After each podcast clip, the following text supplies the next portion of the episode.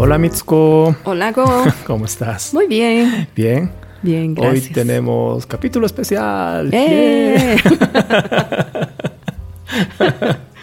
bueno, eh, hace poco. Nos ponemos felices, ¿no? Cuando hacemos capítulo especial. capítulo especial. Bueno, para nuestros eh, oyentes que ya van tiempo con nosotros, se dará, habrán dado cuenta que decimos especial cuando es diferente a lo que hacemos generalmente.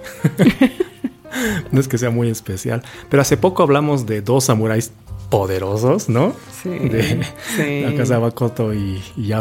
¿no? Una mujer samurái y un samurái, el primer samurái extranjero.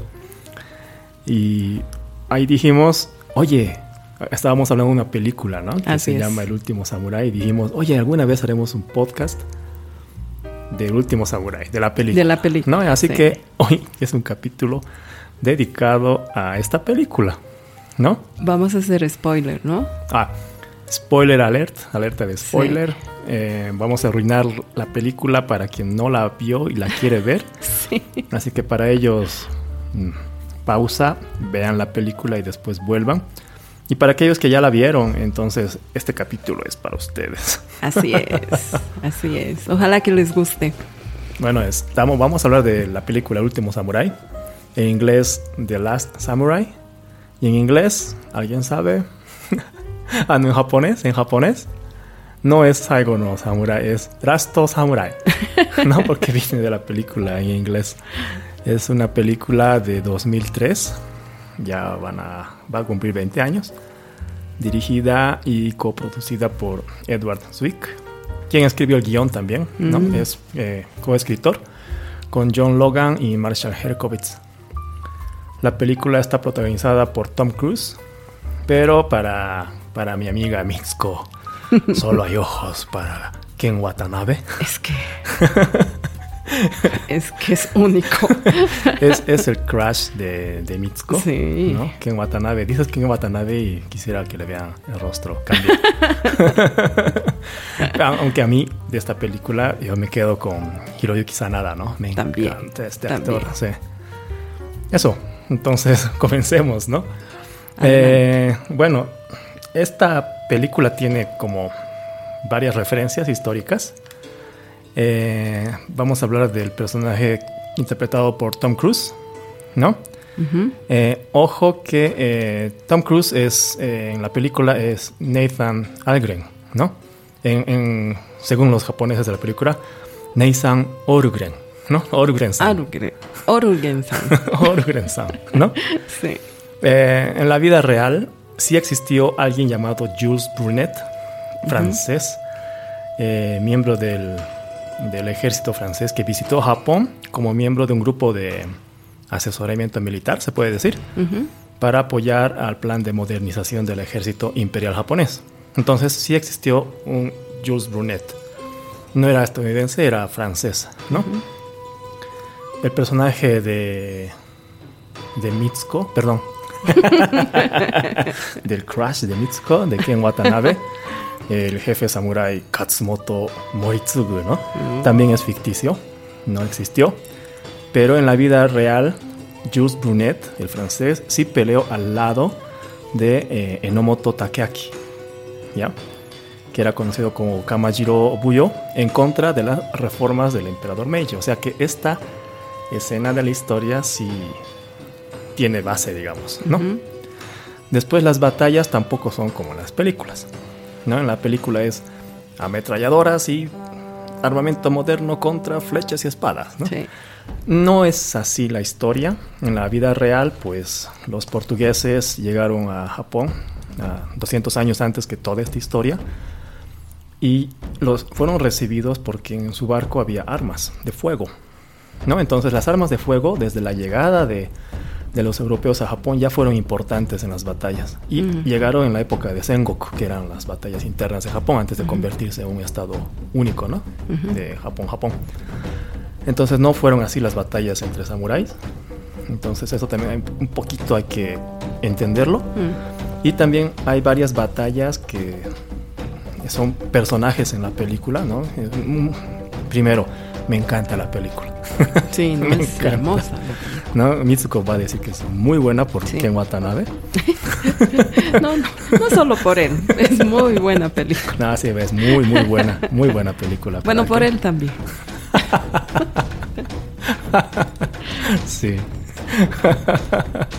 Pero bueno, eh, volviendo a, a esto, eh, hay, hay varias batallas, pero la batalla final entre samuráis y el ejército imperial no es la en la que estaban eh, Jules Brunet o Enomoto, ¿no? Mm. Sino es otra, otra, Otra. que son las, las batallas de, de la rebelión de Satsuma, Ujú. ¿no? Lideradas por otro samurái. Saigo eh, Takamori Así es. que tiene otra historia, ¿no? Ujú. Él. Entonces ahí también tener un poco de cuidado. Y volviendo a Enomoto, que me parece súper interesante para los Nikkei hispanohablantes.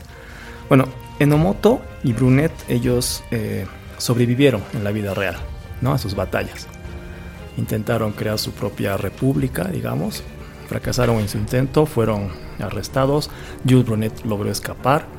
eh, fue recibido en Francia, volvió a ser militar, llegó a ser diplomático inclusive. Mm, Y Enomoto, eh, su, su enemigo, digamos, del lado imperial, Kuroda Kiyotaka, intercedió por él, un muy buen soldado, mm, un buen samurái, y la Casa Imperial lo perdonó. Inclusive fue parte de, de la reforma y llegó a ser canciller de Japón. mm. Importantísimo. Y lo interesante para nuestros amigos mexicanos, brasileños, argentinos, peruanos, bolivianos, es que Enomoto renuncia al gobierno y funda eh, la Sociedad de Colonización o Shokumin Kyokai, porque él estaba convencido de que eh, las colonizaciones o la emigración eran muy importantes para la política nacional de Japón. Mm, ¿no? Entonces él quería estudiar más el Asia, los mares del sur y lograr una colonia en México. mm. Entonces, la famosa colonia japonesa de Enomoto en Soconusco, ¿no? Chiapas, Chiapas. de 1897, tiene que ver con la película Rasto Samurai, con este personaje de Enomoto, ¿no? De, bueno, supuestamente Ujú. la, la que Se interpreta que Ujú. guapo Watanabe. y esa política de migración también influyó en las migraciones a Perú en 1899 y consecuentemente a Bolivia, la de Brasil en 1900 o Argentina en 1908.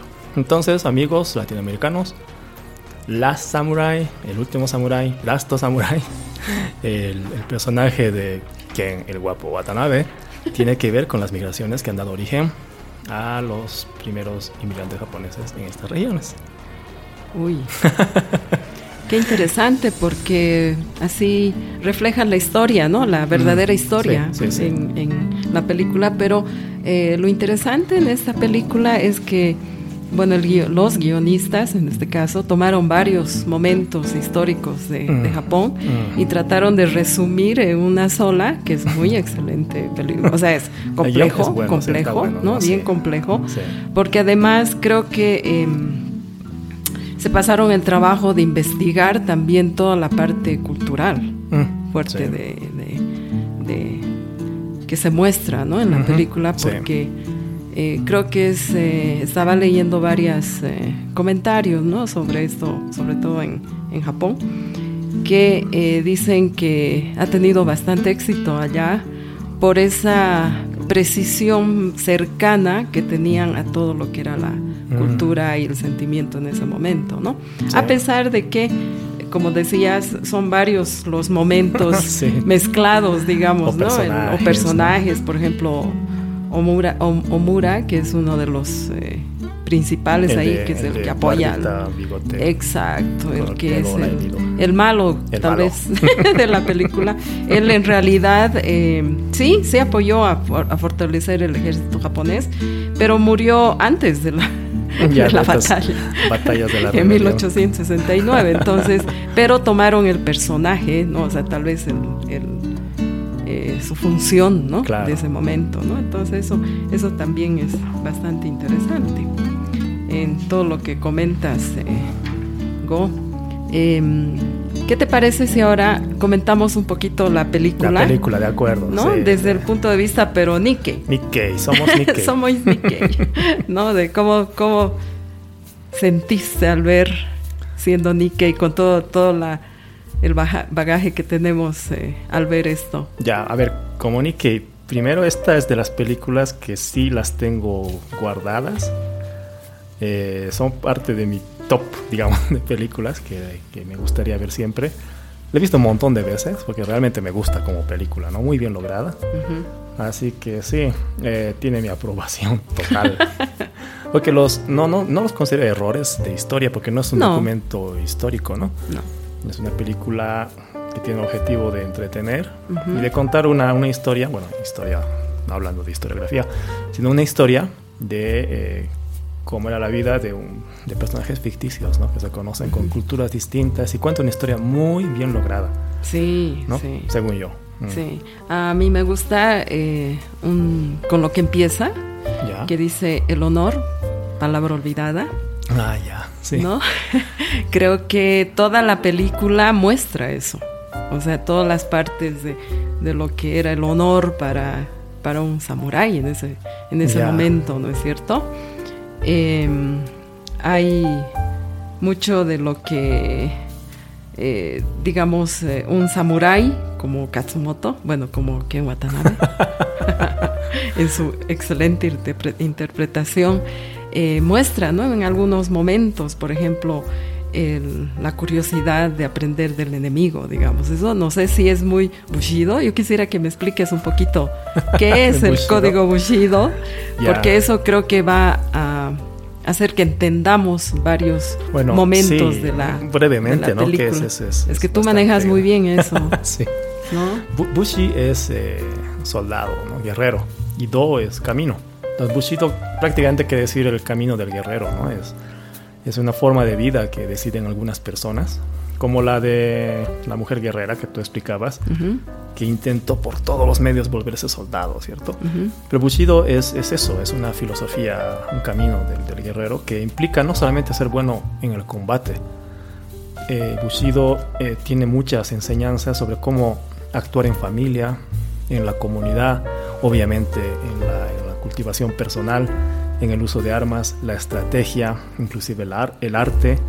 Eh, explica cómo, si tienes una katana, por ejemplo, esto te lo pregunto así, sabiendo que tú no sabes mucho de Bushido, ¿qué harías si tuvieras un arma en tu casa? ¿La ocultas? ¿La pones en un lugar visible? ¿Qué haces? Eh, lo primero que uno pensaría es que la ocultas, ¿no? Por, porque es un arma. Pues. Es peligroso, ¿cierto? Es peligroso. Sí en el, en el pensamiento Bushido, la familia también es parte de la familia de un guerrero. Entonces la katana se pone en un lugar especial, visible a todos, mm. aunque haya niños pequeños, porque los niños tienen que aprender a respetar esa arma que es parte de la vida de su, de su padre, digamos. ¿no? Entonces no es un arma peligrosa que es un objeto más. Mm. Ese tipo de, de, pensamientos es el que marca el Bushido. Y superficialmente, obviamente es una película que no, no está tratando el Bushido como tal, muestra muchos aspectos ¿no? de, Bushido que me gusta mucho. ¿no? Entonces, esto resumiendo mucho ¿no? la filosofía Bushido. Eso se lo ve ahorita que mencionas que es un aspecto familiar, el concepto Bushido. Eh, uno en el hijo del samurái muerto, ¿no? Del, eh, no me acuerdo su nombre ahorita, eh, Higen, el hijo mayor, ¿no? Ya, ya, ya. Que él, eh, bueno, practica aparte ser o, querer ser samurái, pero adopta mucho, mucho de los conceptos, ¿no? De cómo tratar a la persona, etcétera, y cómo sufre también al tener esos sentimientos encontrados de ser un niño, pero también tener que comportarse con, ese, con esa norma, digamos, mm, ¿no? Mm. Eh, se, lo ve ahí sufriendo cuando llora y dice, bueno, su mamá explica que, llora por su padre, pero llora más porque alguien se vaya y muera. Sí, ¿no? Sí. O sea, ya, ya lo eh, internalizó, digamos, como parte de la... Sí, eh, tal vez es, no sé si es difícil para para alguien que no es Nikkei entender esto, pero eh, hay muchas referencias en la película sobre el pensamiento Bushido de eh, la naturalidad de morir. Mm. Morir es un proceso muy natural. Todos vamos a pasar por eso. Entonces, alguien que vive muy bien también tiene que morir bien, ¿no? Entonces, eh, esto pasa en las primeras escenas, ¿no? Cuando, cuando muere el, papá, sí. ¿no? Muere luchando. es, es, muy honorable su muerte. Así es. ¿No? Entonces, eh, Arugren-san eh, no es malo. No. Él también luchó. Y cuando hay un combate, esto no sé si alguna vez lo dijimos, pero inclusive hoy cuando se, se estudia Kenjutsu o Yaido, se parte por la idea de que cuando hay un combate de espadas, eh, tú y yo, digamos, estás combatiendo, ambos sabemos que uno de los dos sí va a sobrevivir, el otro no. Pero es un acuerdo que tenemos tácito desde el momento en que decidimos tú y yo luchar. Mm. ¿no? Entonces es un pacto en que solo uno, puede que solo uno salga, puede que salgan los dos ¿no? vivos, pero estamos aceptando ese destino. Mm. Entonces, como los dos aceptamos ese destino, tú, si me vences, tienes el deber de honrar mi muerte. Porque yo, si tú mueres, puede ser lo mismo. Mm. ¿Entiendes? Sí. Porque quiero cerrar tu círculo de vida bien, para que hayas muerto bien, después de haber vivido bien, Claro. sirviendo a tu Señor, a tu familia, a tu pueblo, y mueres bien. Eso es muy honorable. ¿no? Claro. Entonces, esa lucha de tener que llegar por ese camino, pero siendo un niño, con todas las necesidades que tiene un niño, eso, eso yo creo que se refleja muy bien. Sí. Me gusta esa parte. Sí. Y otra eh, que Algren al final entiende esto, ¿no? Creo que le cuesta mucho porque él tenía muchos problemas de, de sus anteriores batallas que Mm. tuvo, y, pero al final lo entiende. Otro, otro momento que me parece súper interesante es cuando Taka, que es la esposa del Ujú. samurái Mm, muerto, o sea que, que en realidad alguien lo mata, ¿no? Porque así es en esa batalla. Eh, ella lo, lo mm, tiene en su casa, ¿no? O sea, su hermano, que es Katsumoto, lo, ma- la- lo manda ahí para que ella lo cure. Pero hay un momento en que ella en su desconfianza, en su debilidad, va donde Katsumoto y le dice que ya no, no lo aguanta, ¿no? O sea, que por favor eh, lo saque, ¿no? Que, que ella no tiene mucha vergüenza de que, de que esté con, con ellos ahí. mm. Entonces ahí Katsumoto lo que le responde es, eh, bueno, ¿quieres que, que lo mate porque mató a tu esposo? Le dice. Y, y ella, claro, duda y dice, no lo voy a hacer porque te recuerdo que ellos pelearon en una batalla, ambos, Mm. y tu esposo atacó a Algren y. Algren se, defendió. Sí. Entonces, eh, eso es, eso fue en defensa y en buen combate. Mm. Entonces ahí ella entiende, le pide disculpas por su debilidad. Sí, eso, sí. Es, eso es- también es parte del código Bushido, Sí, ¿no? Pero ahí son, Hay, hay bemoles, ¿no? Sí. Eh, obviamente es un guion de película. claro, Y en un guion hay que explicar al que está viendo Mm. la película qué hay detrás de los pensamientos, ¿no? sí, Y no se puede explicar el subtexto, ¿no? Lo que está pensando la gente. Entonces Claro. tienes que crear un diálogo así. Ujú. Pero yo creo que si realmente hubiera sido la esposa de un samurái, Ujú. eh, consciente de que esa es la vida de un samurái, ¿no? Cualquier Ujú. momento pierde y puede perder la vida, o ella también, eh, defendiendo su casa, etcétera, etcétera. Este diálogo nunca hubiera ocurrido, así es. ¿no? Mm. Hubiera sido una especie de miro con recelo a- al extranjero que mató al esposo. El jefe samurái, el alfa, digamos, nota eso en la forma de comportarse de la mujer. En silencio también va a hacer algunas cosas para que se sienta mejor. Y en silencio la mujer va a mostrarle su disgusto, pero al mismo tiempo su aceptación. Esto es más japonés, digamos.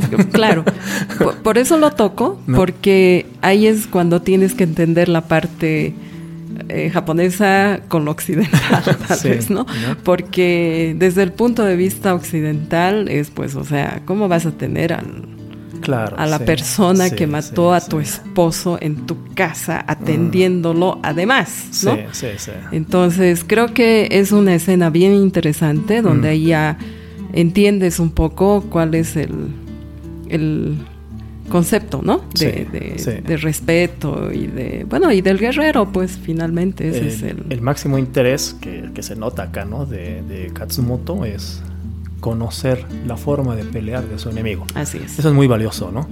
Eso ya es parte de la, de la instrucción de la parte Bushi, ¿no? De, de como guerrero. Que lo más valioso para él es la información que puede otorgar. Entonces, lo otro se, vuelve secundario y toda la gente debería entender la importancia que tiene este prisionero para la, la guerra. ¿no? Entonces, todos en silencio aceptarían esta orden de, de cuidarlo, Sí, ¿no? Porque entienden la importancia que tiene para el futuro de sus batallas. así es. ¿no? Entonces yo insisto en que hubiera sido un diálogo de pura miradas y ojos y actitudes, pero no un diálogo tan abierto, Ah, ¿no? sí. Mm. Pero bueno, se explica por qué, ¿no? Se explica muy bien qué, por- y tiene su función en la película que está muy bien colocado ahí. Claro, porque, como digo, desde el punto de vista de la mujer, ahí complicado, pues también Tú, atender. tú que eres Nikkei, eres mujer, tus papás fueron... Pero vivo aquí. Sí, obvio, pero bueno, te pregunto como Nikkei, ¿no? Ah, ¿Cómo sería en, en un contexto similar? No sé, obviamente no hablando de una guerra a muerte, pero no sé si alguien que, digamos, su acción hizo que la empresa de tu papá quebrara mm, y tu papá decide, tranquila, pero cuídalo por favor. ¿Cómo hubieras reaccionado? Como Nikkei te pregunto, ¿no? difícil, ¿no? difícil, pero con la figura de, del papá, Ajá, que es eh, para, digamos, dentro de la comunidad japonesa o, o como nosotros nos hemos criado, es pues la máxima ya, hubieras aceptado igual. Hubiera aceptado no tan fácilmente como ella, pero exigiendo explicaciones, ya, ok. ¿no? O sea, ¿por qué? Porque, ¿Por qué quiere que, que sea así, ¿no? O sea, es entender un poco más, ¿no? No, no, no una aceptación tan, tan fácil. Ya, ok. Interesante. Ah, ¿no? O sea, porque Sí. ahí están los dos elementos, ¿no? Uno de Ah. Nikkei y otro de haber, bueno, crecido pues una, en otra cultura, ¿no? En, otro, En, otro- otra era también. en ¿no? otra era y Sí. decirle, bueno, o sea, ¿por qué? ¿Cuál es el motivo? ¿no? O sea, Exijo una explicación, Por favor. por favor. ¿No? Eso. Después hay un momento en que eh, también, bueno, es parte del guion, pero me parece lindísimo. Es eh, cuando Katsumoto observa la flor de Sakura. Ah, A ver, esa parte a ti te gusta mucho, así que te la que- pregunto. sí. No, eh, la, la película como que evoluciona, ¿no? Como eso. La primera vez que se encuentran Katsumoto y Arugren, ¿no? Él está leyendo un libro y pensando mucho en un poema. mm, Y esto se repite en varias escenas, ¿no? Mi poema, mi poema, cómo lo acabo y cuenta mis historias. Y el momento en que muere eh, y se apoya en los hombros de alguien que, que lo ayuda, digamos, a suicidarse. ¿no? a morir con honor, Sí, la mirada de Katsumoto va a unos cerezos que están al fondo. sí. Y dada la época del año, caen las hojas. ¿no? Alguna vez hablamos del sakura, ¿no? Como Sí. símbolo. Y esa caída lenta, eh, parece caótica, pero al mismo tiempo armoniosa, fluida, que marca la- el final de la vida de, de- de esos pétalos. Mira, ¿no? Y, y cierra su poema, ¿no? Sí. y nota que es perfecto. Pero cierra todo, cierra su vida, cierra la historia de, de los espartanos, ¿no? que también Sí. le interesaba mucho, cierra la, la historia de sus análisis de otras batallas y cómo la muerte simboliza el cierre perfecto para un guerrero. ¿no? Entonces su poema se cierra al igual que su vida y al igual que estos, estas historias de guerra. ¿no? Entonces cierra muy bien el Bushido. ¿no? Exacto. Y otra, otra referencia que tiene esta película, que no es de, de Enomoto y lo que hablábamos, es a esa leyenda de Miyamoto Musashi, que era un guerrero legendario ¿no? en Japón, pero que también era artista. Ujú. Dibujaba, se dice que dibujaba muy bien, y que tal vez, según la leyenda, haya escrito muchos poemas. ¿no? Entonces, como que da un pequeño, unas pequeñas referencias a la vida de un samurái vinculado no solo al camino del guerrero, sino del espíritu. ¿no? Entonces, sí, es muy completo, muy completo. Lo veo así, ¿no? verás mi pasión. Sí, y, otro, otro momento que te gusta mucho es eh, cuando entran eh, a Tokio, ¿no? O sea, en sus ah, caballos. Sí. ese, ese, momento me gusta más por la actuación de, de Ken Watanabe. Ah, ¿verdad? Ah, ¿verdad? Ah, lo reconozco. Sí. En ese, bueno, para que me entienda la gente, están en caballo, deciden ya ok, Algren, eh, tú me has ayudado mucho a entender, pero tú has empezado como mi enemigo y no puedes quedarte como mi prisionero. Entonces volvemos a ser enemigos. Ese es un poco el acuerdo, ¿cierto? Entonces decide ir, en caballo a, la ciudad para hablar con, el emperador. Y entra en caballo y se nota el respeto que tiene la gente por, por el samurái. Y hay un momento en que se le devuelven las armas a Algren Alegría mira Katsumoto, Tom Cruise en su buena actuación mira Katsumoto, Katsumoto Ken Watanabe mira a Tom Cruise y solamente hace mm, una mirada de mm, que dice tanto y yo impresionado digo qué, qué escena y me encanta solamente el mm, Sí. ¿No? Muy Japón. No es, oye, hermanito, sabes que ya hemos terminado un ciclo y no, quiero, no quiero separarme, pero es necesario por nuestro camino. No, no, no. Sí, no. No, o, vete de aquí, mm. sé que me amas, pero te voy a lanzar piedras para que sea más fácil tu partida. No hay estas cosas. No. Es un... Mm, mm. Y se acabó. Y sigo mi camino y no vuelvo a mirar hacia atrás. ¿no? Entonces, perfecta la escena. Me encanta esa escena. Y, hablando de escenas y repartos, bueno, aparte de que en Watanabe, que él para este para esta película eh, mm, comentan que hizo bastante esfuerzo, ¿no? En, en prepararse, sobre todo en, en el inglés, porque hay muchas partes que él habla en inglés y que le valió también para las siguientes películas, ¿no? Pero esa perfección, bueno, es un actor, ¿no? O sea, es muy profesional y, y, bueno, ya, ya tiene todo un recorrido. ¿Y el que te gusta a ti? Sanada Hiroki. Sí.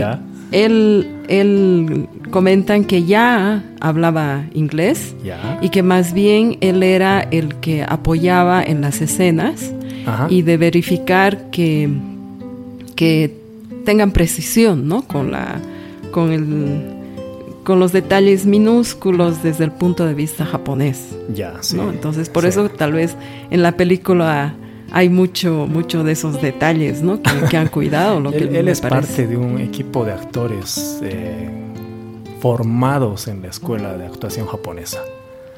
Eh, si quieren, él es de la escuela clásica de actuación japonesa, ¿no? Entonces cuando uno lo ve actuando de agarrando una katana, así cosas así, caminando, eh, saludando, ¿no? inclinándose, haciendo la reverencia, son muy elegantes esos mm. movimientos. O sea, no sé si lo perciben todos, ¿no? Pero tal vez por, los nikis estamos rodeados todo el tiempo de eso, de no agaches el cuello, la espalda recta, ¿no? Eh, no, no abras tanto los brazos, ¿no? Saluda suave. ¿no? Nunca abras las axilas, ¿no? Todo eso. Pero cuando uno ve a Hiroyuki Sanada, dices, ah, esta es la perfección del movimiento. Eh, obviamente, como es de la escuela de actuación clásica, aprendió a usar katana, todo eso, entonces mm. se nota esa calidad, mm. ¿no? Entonces me gusta mucho, me verás, así es, mi crush, como el tuyo es Ken Watanabe. Sí. Esto, esto yo quiero, bueno, estoy mencionándolo porque a veces em, esos detalles en las películas, eh, cuando no eres, eh, eh, no sabes mucho del desempeño de cada actor, este, no aprecias ¿no? estas cosas. Más bien invitamos a que en esta película puedan apreciar ese tipo de, de detalles, ¿no? Que... Para los que no se acuerdan, es, es el de cabello largo, la barbita. El segundo, eh, El segundo, el que, mm. el que pelea contra Arugren para enseñarle a usar katana. Mm. ¿No? Es, es, bárbaro, ¿no? Sí. sí. Otro detalle que, también dicen es que los extras ¿Ya? que interpretaban el papel de los de los guerreros y los soldados del gobierno, ¿no? Eran eran todos japoneses reclutados por audición. Eso se nota, ¿no? En la película, Se nota, sí. se nota.